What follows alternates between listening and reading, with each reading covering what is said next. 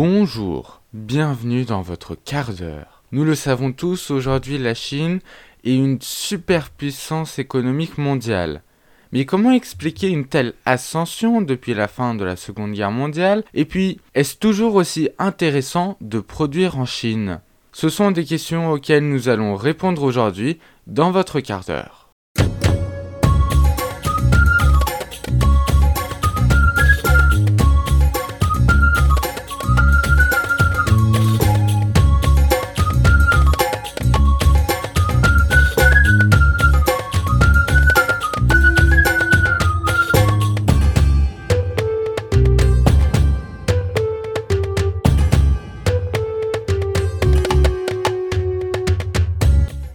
Sans savoir qu'aujourd'hui la Chine est une république populaire, autrement dit un régime totalitaire. En effet, ce pays communiste possède un parti unique, le PCC, Parti communiste chinois, dont le rôle est garanti par la constitution et qui vote un président tous les 5 ans.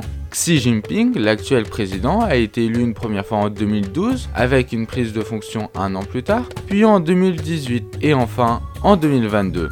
En 2018, lors de son congrès, le PCC abolit la loi qui limite à deux mandats l'exercice du pouvoir par un président en Chine, rendant possible la présidence de Xi Jinping toute sa vie s'il se fait réélire. Mais alors comment un pays communiste par concept refermé sur soi-même et ayant des visées autosuffisantes avec une économie majoritairement interne est arrivé dans le top 5 des puissances mondiales économiques et politiques en moins de 50 ans. En 1949, après la Seconde Guerre mondiale, la Chine retrouve son unité et son indépendance et le gouvernement communiste jette les bases de la modernisation du pays. Au cours des 30 années suivantes, les progrès dans les domaines de l'éducation et de la santé sont remarquables. L'adoption du modèle soviétique d'organisation économique va de pair avec la création d'une industrie lourde qui est alors considérée comme la base du développement. C'est lors de l'arrivée au pouvoir de Mao Zedong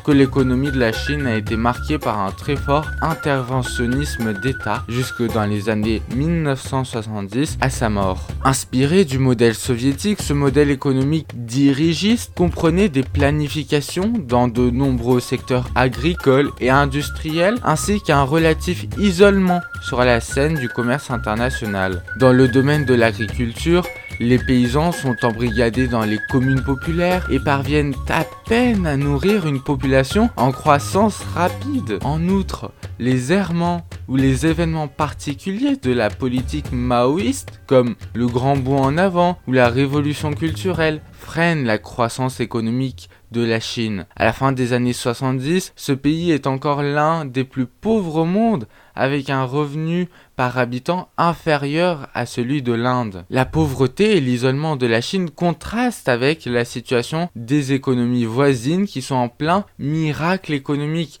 Ces dragons asiatiques, la Corée du Sud, Hong Kong, Singapour, Taïwan, dont 2 sur 4 sont peuplés de Chinois, ont fondé leur essor sur une insertion internationale des industries exportatrices et l'importation de technologies étrangères. À la mort de Mao Zedong en 1976, une lutte féroce entre prétendants fait rage au sommet de l'État.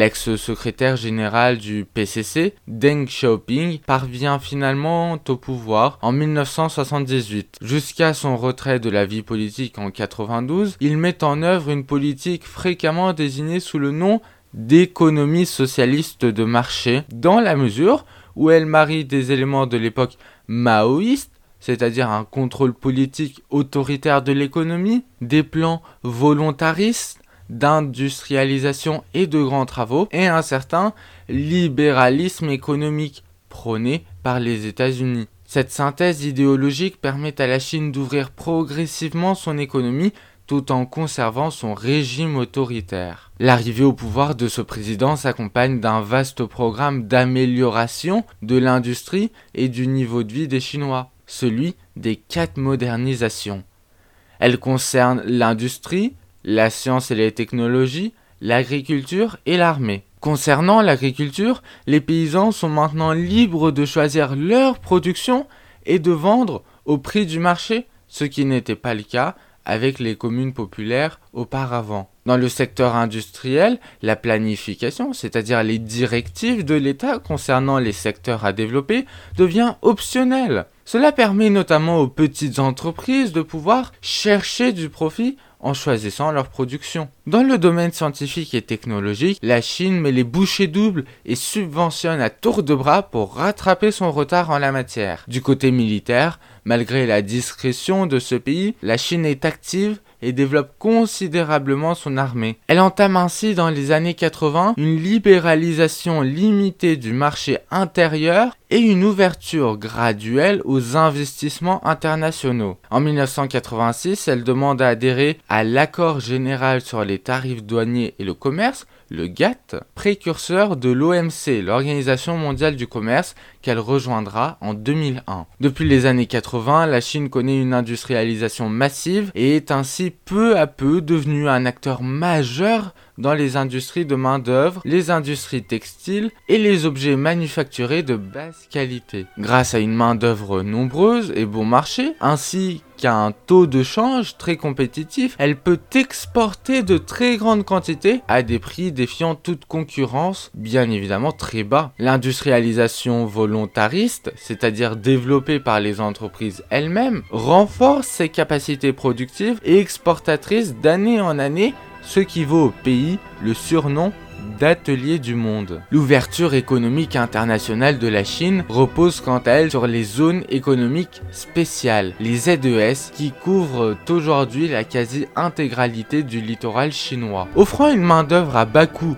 et des avantages fiscaux aux firmes multinationales, elles les contraignent toutefois à rendre publiques leurs technologies en cas de délocalisation des usines. Les autorités chinoises ont adopté une stratégie d'ouverture très progressive qui n'a commencé à se concrétiser que dans les années 90 pour des secteurs clés comme les banques ou les assurances. Cette ouverture parcimonieuse, synonyme d'arrivée de capitaux étrangers au travers d'IDE, d'investissements directs étrangers, lui a permis de quasiment ignorer la crise asiatique de 1997.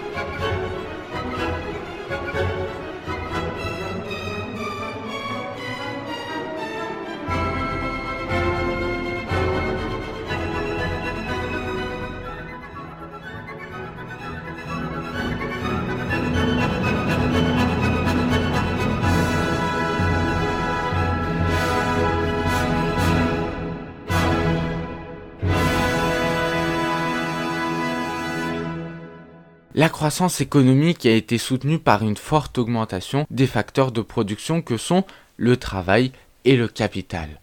De 1980 à 2010, la population en âge de travailler, les 15-59 ans, a augmenté de 360 millions de personnes pour se chiffrer à plus de 914 millions de personnes. L'effort d'investissement a été considérable et le taux d'investissement a atteint un niveau exceptionnellement élevé, près de 50% du PIB en 2010. Même au regard des taux observés en Asie, les investissements ont été redirigés principalement vers l'industrie et les infrastructures, c'est-à-dire les routes, l'immobilier. Sachez qu'aujourd'hui, la Chine connaît une grave crise immobilière car une bulle spéculative s'est formée et de grands groupes immobiliers tendent à faire faillite, ce qui entraînerait un désastre économique dans ce pays, toute proportion gardée, bien évidemment. La productivité du travail s'est améliorée grâce à l'augmentation du capital disponible par travailleurs, à l'élévation du niveau d'éducation et de qualification de la main-d'œuvre, aux réformes dans l'agriculture comme dans l'industrie on en a parlé, ce sont les quatre modernisations. Enfin, le changement de la répartition de l'emploi au profit de l'industrie et des services a été la source d'importants gains de productivité du travail, car celle-ci y est beaucoup plus forte que dans l'agriculture.